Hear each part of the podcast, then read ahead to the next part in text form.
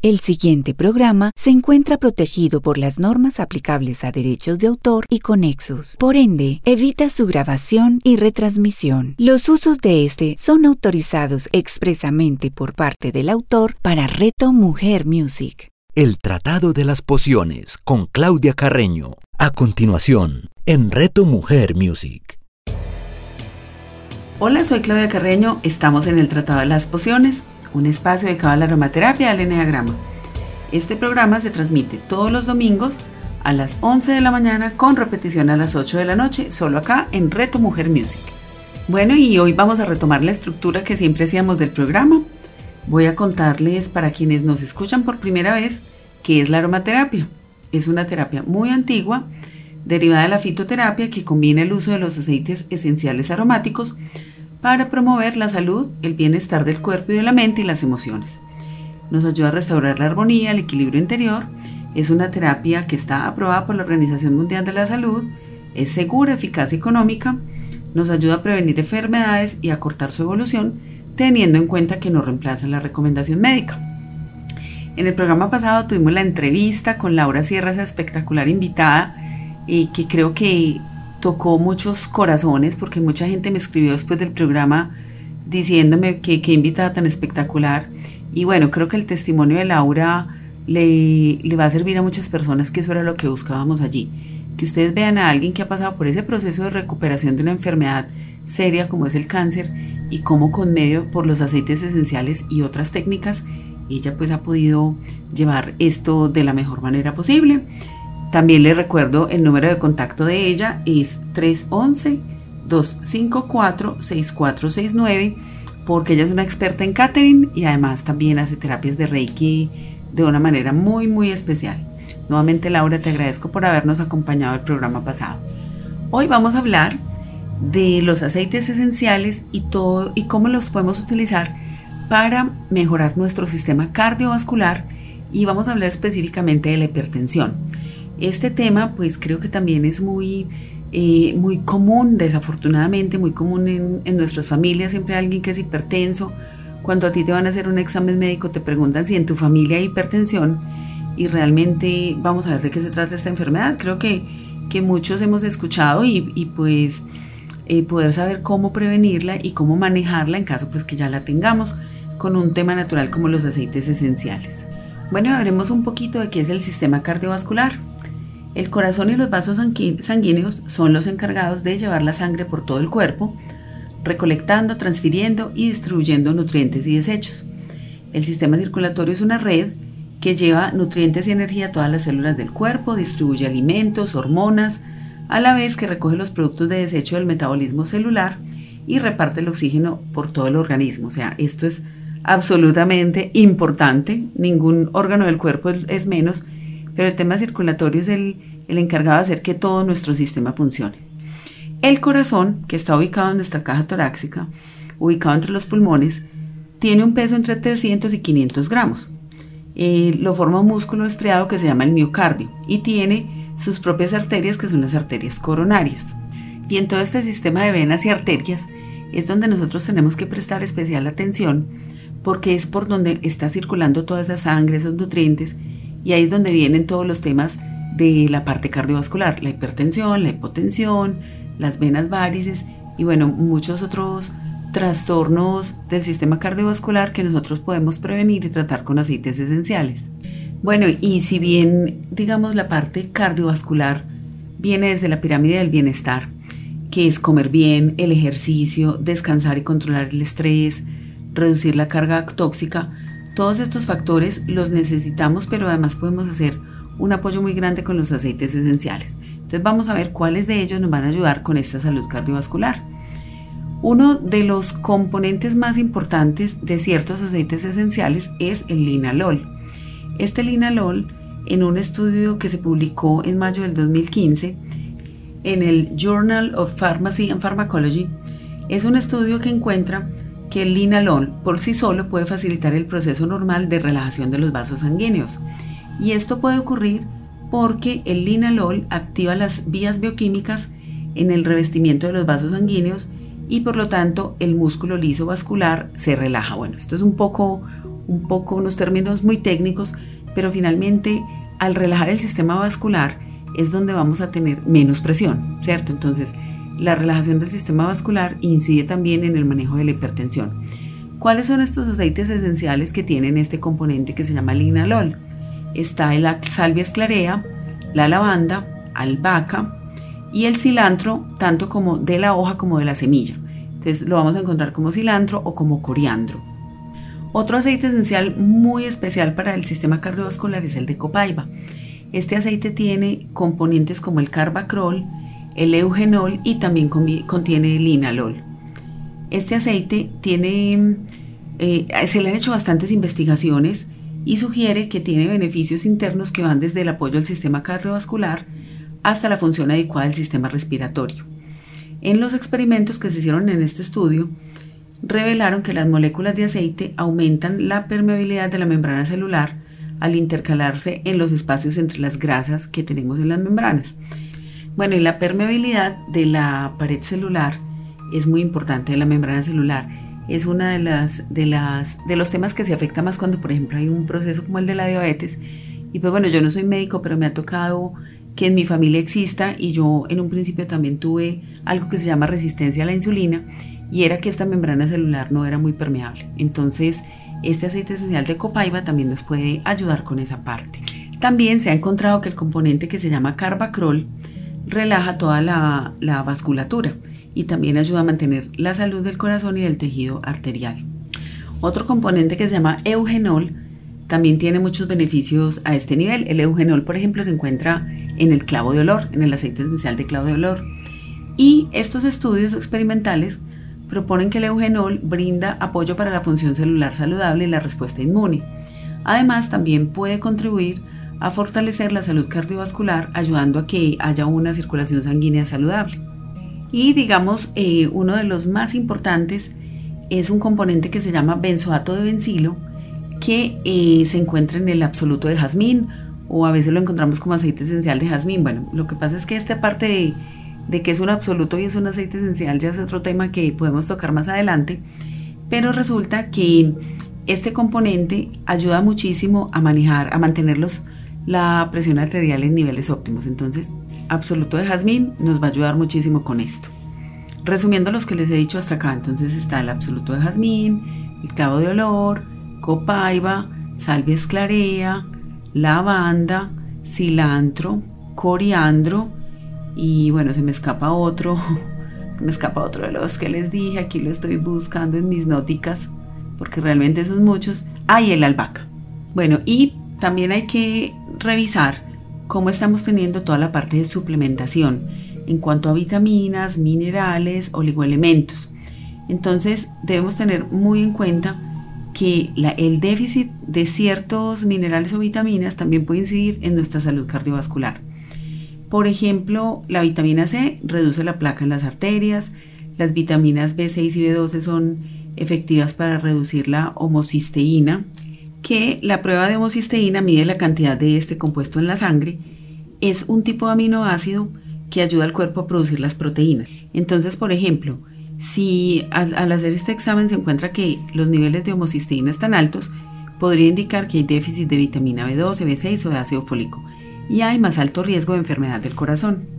Otro producto que es supremamente esencial en el tema cardiovascular son los ácidos grasos esenciales o los famosos omegas, ¿cierto? Que hay que tener en cuenta ahí que son beneficiosos para el sistema inmunológico, disminuyen los triglicéridos, hay que tener mucho cuidado con la marca que escojamos, que no vaya a tener pesticidas ni metales pesados, y pues este el consumo diario de los ácidos grasos esenciales se ha asociado siempre de una manera positiva con la prevención de las enfermedades cardiovasculares.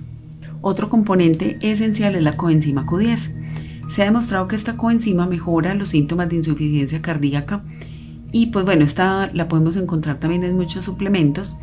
También se sugiere que cuando se combina con otros nutrientes, nutrientes ayuda a la recuperación de personas que han tenido cirugías de bypass y de válvulas cardíacas. Bueno, y acá sí voy a hacer una cuña y normalmente no hablo mucho acá de marcas, pero voy a hablarlo porque realmente he podido comprobarlo y la marca doTERRA tiene unos suplementos que son vitaminas, minerales, coenzima Q10, y ácidos grasos esenciales combinados con aceites esenciales de franquincienso, naranja, tomillo, jengibre, comino, alcarabea y clavo, entre muchos otros, que promueven la salud no solo cardiovascular, sino general. Entonces, eh, si pues quisieran conseguirlos, por favor contáctenme porque de verdad que yo he tenido la oportunidad de ensayar estos suplementos y sentí muchísima mejoría en el tema de la fatiga, en la parte inflamatoria. Yo tiendo a retener líquidos y esto me ayudó muchísimo a la parte del ánimo de estar más alerta y todo era una combinación de vitaminas, minerales, oligoelementos y aceites esenciales. Bueno, y vamos a hablar específicamente de la hipertensión. La tensión arterial es la fuerza que ejerce la sangre contra las arterias al momento de ser bombeada por el corazón. Unos niveles normales es la famosa 120-80, que es cuando el corazón eh, funciona muy bien y que nos dicen que tenemos presión de quinceañera. Y cuando esta presión sube a 140 o más, quiere decir que esta persona tiene hipertensión, o sea, presión arterial, arterial elevada. ¿Cómo nos damos cuenta de esto? Podemos, se puede manifestar con dolor de cabeza, mareos, palpitaciones, incluso hemorragias nasales, pero lo, lo más frecuente es que la persona no tenga síntomas y desconoce que es hipertensa y esto significa que su corazón está realizando un esfuerzo superior para bombear la sangre. Y este esfuerzo continuo va a acabar dañando tanto al corazón como a los vasos sanguíneos de órganos muy importantes como el cerebro y los riñones. Si no se normaliza la hipertensión, pues ya en un caso más extremo podríamos tener el riesgo de sufrir un infarto, un accidente cerebrovascular o insuficiencia renal. O sea, vamos a estar más propensos a poder sufrir de estas enfermedades. Entonces, creo que es muy importante para todos estarnos chequeando la presión arterial y también conocer eh, cómo los aceites esenciales y obvio una buena alimentación, el ejercicio, el manejo del estrés nos van a ayudar a que nuestros órganos estén mucho más sanos. Bueno, y también se ha encontrado que los aceites esenciales son buenísimos para el manejo de la hipertensión. Tenemos la lavanda, manzanilla romana, ylang melisa, lemongrass y también bergamota y mandarina. Estos contienen moléculas de una familia que se llama ésteres terpénicos. Entonces ahí está el acetato de linalino, otro que se llama angelato de isobutilo, benzoato de benzilo, que era el que mencionábamos ahorita con el jazmín, bueno, y otros más que van a que estos componentes tienen propiedades antiespasmódicas y relajantes del sistema nervioso, siendo muy interesante para la gestión del estrés y de cualquier tema nervioso que puede repercutir en el aumento de la tensión. Miren, todos estos que mencionamos aquí son de los que uno clasifica como relajantes, aceites esenciales relajantes, que van a hacer una acción sobre el sistema nervioso central, pero también con este componente químico de los ésteres terpénicos van a tener un, un tema mm, o una función muy importante también en relajar toda la parte cardiovascular. Bueno, ¿cómo podemos utilizarlos? La forma más sencilla para reducir la hipertensión es la, vía inhalada. Podemos aplicar dos o tres gotas del aceite esencial en un pañuelito e inhalarlo en las muñecas, haciendo inhalaciones lentas y profundas, con los ojos cerrados. Esto para evitar pues, que de pronto el aceite esencial nos pueda irritar un poco los ojos y también porque la acción de sentarse, tomar aire, cerrar los ojos es de por sí ya relajante y cuando le incluyo los aceites esenciales pues tengo un beneficio mayor. Se puede utilizar este método varias veces al día, eh, incluso es apto durante el embarazo o la lactancia, utilizando pues estos aceites esenciales que por cierto son muy muy seguros y tanto la lavanda, el ilan como la mandarina, pues y estos que mencionábamos son muy seguros tanto para la mamá como para el bebé. También es muy segura la vía tópica, que es eh, mezclar el aceite esencial con un aceite vegetal portador o una crema y dar un masaje para que la piel absorba el aceite esencial. Y pues una de las zonas más agradables, volvemos a mencionarlo acá, es hacer el masaje en la planta de los pies. Además porque es una zona de fácil acceso y que uno mismo se lo puede aplicar. Bueno, precisamente en un estudio reciente se pone en evidencia la eficacia de la aromaterapia en el masaje podal para reducir la hipertensión y la ansiedad. Fue un estudio que se hizo en Eguchi en el 2016 y en este trabajo participaron 57 voluntarios que se dividieron en dos grupos. El grupo experimental recibió un aceite de masaje a base de lavanda, manzanilla, sándalo, ylang ylang y mejorana, diluidos en aceite vegetal de jojoba. La jojoba es un aceite que tiene muchas propiedades para la piel y además tiene la virtud de que no se pone rancio, no se oxida al contacto con el oxígeno, pero nosotros podemos usarlo coco fraccionado, podemos usar aceite de oliva también. Em, el grupo de control simplemente se le aplicó el aceite vegetal de jojoba sin la aromaterapia. Entonces cada participante del estudio se hizo un automasaje en los pies tres veces por semana durante cuatro semanas. Antes y después del experimento se midieron las presión, la, presión tanto sistólica como diastólica, que es pues la, la, que se mide pues cuando le dicen 120-80, una sistólica, otra diastólica, y también los niveles de ansiedad. Y los resultados mostraron una disminución significativa de la, de la presión arterial, así como del estado de ansiedad en el grupo que recibió el masaje con aromaterapia. Entonces, pues los autores de este estudio concluyeron que el masaje podal con aromaterapia es una medida terapéutica sencilla, segura, eficaz para reducir la hipertensión arterial y la ansiedad. El artículo completo está en internet, se llama en inglés The Effects of Aroma Food Massage on Blood Pressure and Anxiety in Japanese Community. Bueno, lo pueden buscar ahí en internet en el portal que se llama Plus One y se llama Los efectos del aroma food massage, pues, eh, por sus palabras en inglés, y la presión arterial en una comunidad japonesa. Ahí lo pueden encontrar. Otros aceites que también contribuyen a este tema de la hipertensión son, por ejemplo, el de rosa. Eh, la rosa tiene una potente capacidad de enfriamiento y características antiinflamatorias que ayudan a relajar todo el cuerpo, aumenta la circulación sanguínea y es muy útil para bajar la presión arterial alta. También podemos utilizar el incienso, que es un poderoso relajante del cuerpo y se usa desde hace muchísimo tiempo para reducir el estrés y promover la claridad mental, que estas son una de las causas que nos pueden llevar a sufrir de hipertensión. También está el aceite esencial de palo santo, que es un relajante natural y que lo podemos utilizar de manera tópica. Su olor amaderado y cítrico nos ayuda a disminuir el estrés, el pánico y la ansiedad laboral, los cuales forman parte de las causas comunes de la hipertensión. Eh, se utiliza a través del masaje, es muy bueno también para mejorar la circulación y recordemos que siempre que se tenga un caso de hipertensión debemos estar bajo control médico con un especialista en el tema. Bueno, y voy a compartirles un preparadito que pueden hacer, mantenerlo pues ahí en la casa, en un roloncito o para los pacientes que tienen hipertensión y lo vamos a elaborar de la siguiente forma. Entonces, en 15 mililitros de aceite esencial eh, vegetal, perdón, de aceite vegetal esencial, no, vegetal puede ser jojoba, puede ser coco fraccionado o de oliva, vamos a poner 2 mililitros de bergamota, 1 mililitro de ilanilán y 1 mililitro de albahaca. Entonces, estos aceites esenciales, esta mezclita, la podemos aplicar sobre varios puntos a la vez. Entonces yo puedo poner, por ejemplo, eh, tres goticas en cada planta del pie, dar un masaje. Esto lo puedo hacer antes de acostarnos. Puedo ponerlo también en el plexo solar tres veces al día. Lo puedo hacer, eh, puedo hacer un masaje a lo largo de la columna vertebral media hora antes de acostarnos también. Y podemos combinar también con la inhalación directa, por ejemplo, de ilan y de bergamota. Esta combinación es muy muy buena para la tensión arterial y bueno, también podemos utilizar de los otros que les mencioné, el lemongrass, le podemos poner el de, el de jazmín, podemos poner incienso, bueno, ya ustedes, dependiendo de lo que tengan a su alcance, pueden preparar una mezcla adecuada para la hipertensión y recordemos siempre la alimentación, el buen descanso, el ejercicio físico, sumado a los aceites esenciales, van a prolongar la salud de nuestro sistema cardiovascular. Bueno, y vamos a nuestra sección de aromaterapia en enneagrama.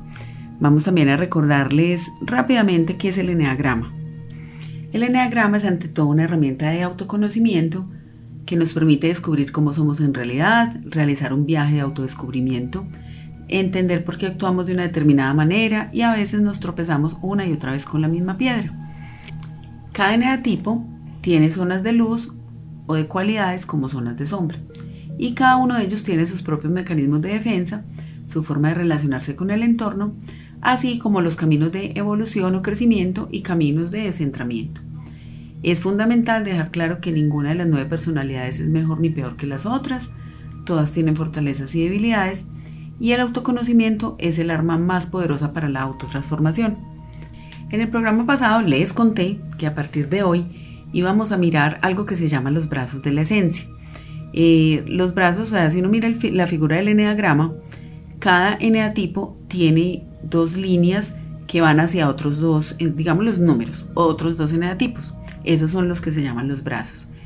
Tienen muchísimo que ver con nuestro camino de evolución. O sea, siguiendo ese camino hacia los brazos es donde nosotros vamos a entender y comprender mejor el porqué de nuestras reacciones. Entonces vamos a mirar uno por uno. Hoy vamos a comenzar con la esencia 1 o eneatipo 1 y sus brazos, que serían el 7 y el 4.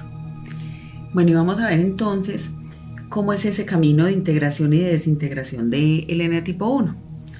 Eh, muchas veces no se le llama desintegración, sino descentramiento, o cuando me voy a la sombra, o cuando me voy a lo peor. Bueno, entonces no importa el nombre, vamos a mirar cómo es ese, cómo fluye esa comunicación entre mi esencia y mis brazos. Entonces, si yo soy esencia 1, que soy el organizador, cuando el 1 se enoja y se va a su brazo de desintegración, que es hacia el 4, se angustia. Y cuando está en ese estado, debe tomar el tesoro del 4, que es mirarse a sí mismo, poner la forma en función del fondo, para poder ir a su brazo de integración que es en el 7 a tomar la alegría y por su camino de integración que es el 5 a tomar la mirada y reflexión profunda. Miren, eh, nos paramos en el 1, entonces voy al 4, hago como que me devuelvo otra vez hasta el 1, luego voy al 7 y luego voy al 5. O sea, el enneagrama es dinámico, siempre vamos a fluir a través de todas las esencias, buscando lo mejor de cada una de ellas. Y si seguimos ese camino en una forma digamos, ordenada y lógica, vamos a tener una mejor función de, nuestra personalidad. ¿Qué pasa entonces si el eneatipo 1 se descentra, pero no toma el tesoro del 4? O sea, simplemente se angustia y entonces de pronto dice, ay, no, no, yo no me voy a preocupar por eso, me voy de fiesta, de juerga y me voy de paseo. Entonces cae el peligro de hacer recreos placenteros para sobrellevar la angustia pero no incorpora la alegría en su vida, sino que simplemente es una especie así, llamémoslo así, recreo. Entonces vamos a imaginarnos qué pasa por la mente de un uno cuando se desestabiliza. Entonces él es organizado, metódico, se enoja y entra en ira. ¿Por qué se puede enojar? Se puede enojar, por ejemplo, porque alguien le desordene la agenda, porque las cosas no sean como él las había planeado o como las tenía pensadas. Entonces en ese momento se va al 4 y toma lo negativo del 4. Y es que se angustia, incluso se puede volver depresivo. Y si en ese momento no se mira a sí mismo y pone la forma en función del fondo, porque muchas veces él se queda en las formas, puede inclusive seguirse descentrando hacia el 2, a tomar lo peor del 2 y es donde ya se entrega. Y dice, ah, ¿sabe qué? Ya, yo ya no puedo con esto, hagan ustedes lo que quieran. Entonces aquí es cuando ese 1 se va al 4. Miremos qué pasa si se va al 7. Entonces, digamos, él se va al 7 para superarse, empieza a disfrutar, relajarse, a reírse de las cosas, reírse de sí mismo, pero resulta que no hizo en el 4 lo que tenía que hacer. O sea, el momento de la rabia ocurre, el momento de la ira ocurre, él se va al 4 porque realmente se angustia y ahí tiene la opción de tomar el tesoro, que es lo que hablábamos. Tomar el tesoro es mirarse a sí mismo, poner las formas en función del fondo. Si no hace eso y se va directo al 7, se pone a hacer recreos placenteros, pero no incorpora la alegría. Son momentos muy, muy esporádicos. ¿Qué debería hacer él entonces? Entonces, antes de ir al 7, tomar el tesoro del 4, esa reflexión, esa, ese autoconocimiento, ir al 7 a disfrutarse y después bajar al 5 a reflexionar y aprender a ver en todo, no solamente eh, a ver el todo, perdón, no solamente la parte y mirar desde arriba. Bueno, y al final, cuando ya logre, digamos, tomar el, el tesoro, ir a su brazo de integración, puede llegar al 8 a volverse un gran líder, porque es un líder con fines elevados, es un buen guía o referente, o sea, un uno en luz es esa persona que a ti te guía para que tú encuentres tu propósito. Yo conozco una muy muy especial que se llama Isabel Cristina, que es una uno que ya ha llegado a ser guía para muchos de nosotros. ¿Y qué pasa si él llega al 8 sin tomar los tesoros? Se va a volver una persona intolerante, neurótica, agresiva, violenta, así como un perrito rabioso. Entonces, muy, muy importante caminar bien ese camino de integración. Y bueno, ¿y cómo juega esto con los aceites esenciales? Recordemos que la esencia 1 necesita, lo que más necesita es relajarse, ser, tomar la vida más relajada, entonces le va a servir muchísimo. El aceite esencial de lavanda le va a servir muchísimo la naranja, eh, el pachulí también. Y también podemos mirar en qué estado se encuentra. Entonces, si yo soy una esencia 1, que me fui al 7 a ese recreo, ¿qué me está faltando? Me está faltando profundizar, ser más reflexivo, eh, ese autoconocimiento. Entonces puedo utilizar aquellos aceites esenciales que le hacen bien a la esencia 4, ¿cierto?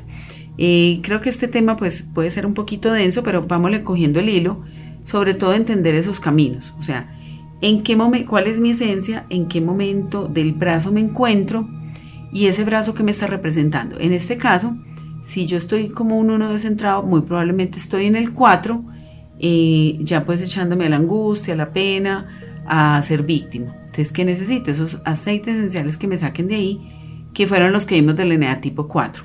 Les voy a recordar cuáles eran. Entonces, en esos momentos de estrés, a ese 1 le va a servir angélica, árbol del té, azahar, canela, cedro, el clavo, ciprés, enebro, gaulteria, geranio, hierbabuena, hinojo, ilanilán, incienso, jazmín, lima, limón, manzanilla alemana, melisa, menta, milenrama, nuez moscada, pachulí, petit grain, pisea, pino, pomelo, rosa, siempre viva o helicriso y vetiver. Entonces, mire, estos son los, los aceites que le ayudan al ENEA tipo 4 a surgir. Ahora, cuando yo estoy, soy un 1, pero estoy en angustia, me vuelvo como un 4. Entonces ahí vamos entendiendo. Ahora, también tengo los aceites esenciales del 1, que por naturaleza son aquellos que me relajan. ¿Listo? Ahora, si yo soy ese 1 que siempre he sido serio, metódico, y de pronto estoy de juerga, como sin rumbo, en, unas, en, unas, en unos recreos emocionales, voy a necesitar esos aceites esenciales que le ayudan a centrarse al ENEA tipo 7, porque esto quiere decir que yo me fui al 7, pero sin tomar el tesoro. Entonces, ¿cuáles serían esos aceites?